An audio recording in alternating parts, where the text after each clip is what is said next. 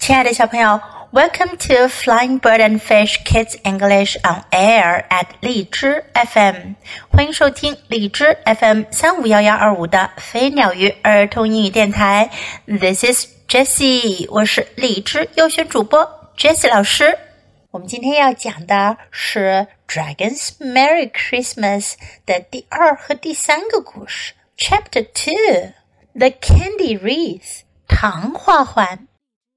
小朋友们，你们知道圣诞节的花环是用什么做的吗？Wreath 一般呢是用冬青树枝呀、松塔呀以及一些装饰品做的。可是这一次呀，龙有一个新的主意了。One day in December, Dragon had a good idea. 十二月的一天，龙有了一个好主意。I will make a wreath out of candy, he said. 他说：“我要用糖做个花环。” Dragon took some old wire and bent it into shape.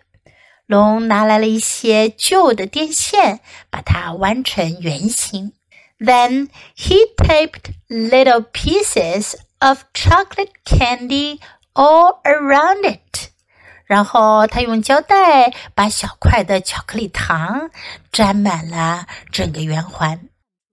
When Dragon hung his candy wreath on the wall, one of the pieces of chocolate fell off. 当龙把他的糖花环挂在墙上的时候，其中一小块糖掉了下来。Dragon picked it up and ate it. 龙捡了起来。吃掉了。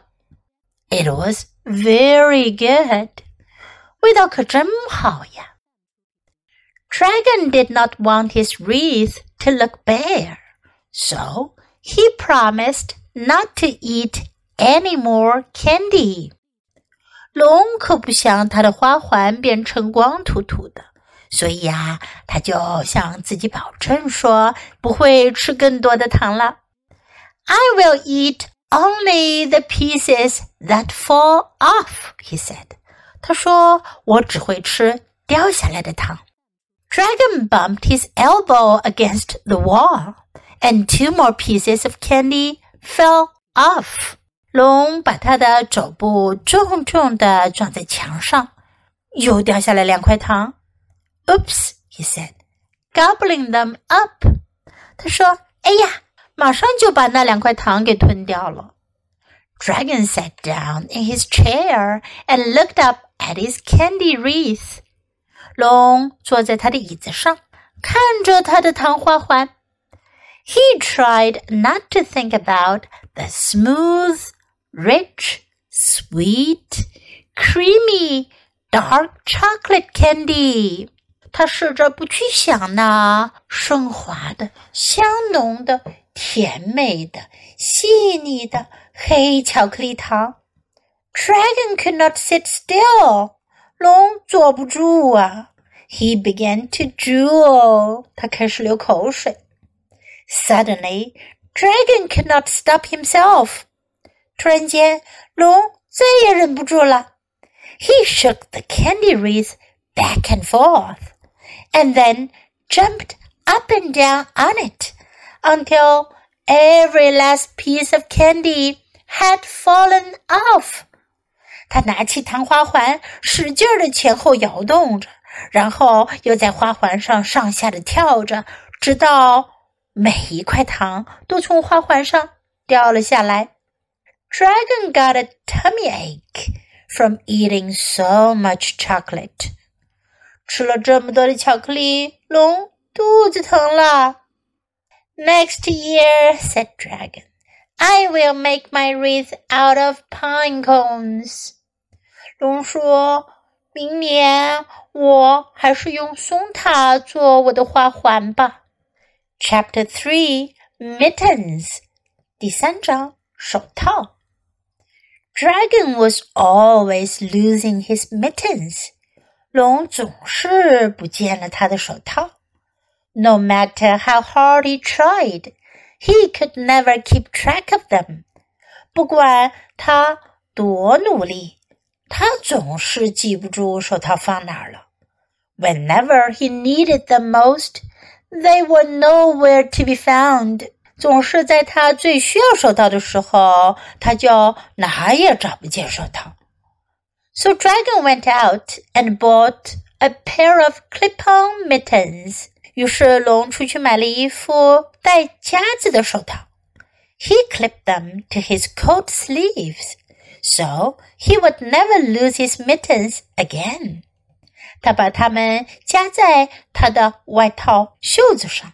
这样的话，他就再也不会不见手套了。Then he lost his coat。后来 他就不见了外套。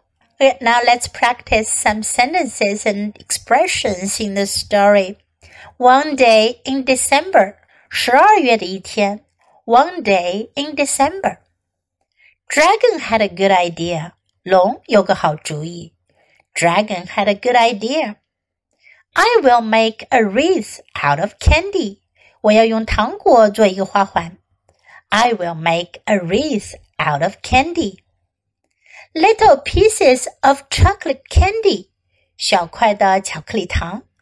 Little pieces of chocolate candy. Dragon picked it up and ate it. 龙捡了起来，吃掉了。Dragon picked it up and ate it. It was very good。这句话的意思呀是它很好，但在这里指的是糖很好吃。 It was very good. He promised not to eat any more candy. 他保证再也不吃更多的糖了。He promised not to eat any more candy. I will eat only the pieces that fall off. 我只吃掉下来的糖块。I will eat only the pieces that fall off. Dragon sat down in his chair. 龙站在他的椅子上。Dragon sat down in his chair. Looked up at his candy wreath. 抬头看着他的糖花环。Looked up at his candy wreath. The smooth, rich sweet, creamy, dark chocolate candy。 那顺滑、香浓、甜美、口感细腻的黑巧克力糖。The smooth, rich, sweet, creamy, dark chocolate candy. Dragon could not sit still. 龙坐不住了。Dragon could not sit still. He began to drool. 他开始流口水。He began to drool. Dragon could not stop himself. 龙控制不住自己。Dragon could not stop himself. Next year, I will make my wreath out of pine cones. 明年我要用松塔做花环。Next year, I will make my wreath out of pine cones. No matter how hard he tried，不管他多努力尝试， 不管他多费劲尝试，No matter how hard he tried, they were nowhere to be found。他们哪儿都找不到。They were nowhere to be found. Went out and bought，出去买了。Went out and bought. His coat sleeves，他的衣服袖子。his coat sleeves. Then he lost his coat. 然后他把外套给丢了。Then he lost his coat. Now let's listen to the story once again.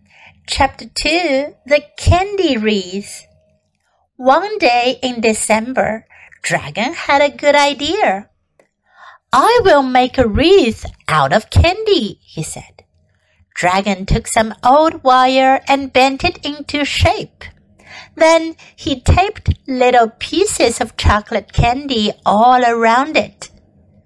When Dragon hung his candy wreath on the wall, one of the pieces of chocolate fell off. Dragon picked it up and ate it. It was very good. Dragon did not want his wreath to look bare, so he promised not to eat any more candy. I will eat only the pieces that fall off, he said. Dragon bumped his elbow against the wall, and two more pieces of candy fell off. Oops, he said, gobbling them up. Dragon sat down in his chair and looked up at his candy wreath.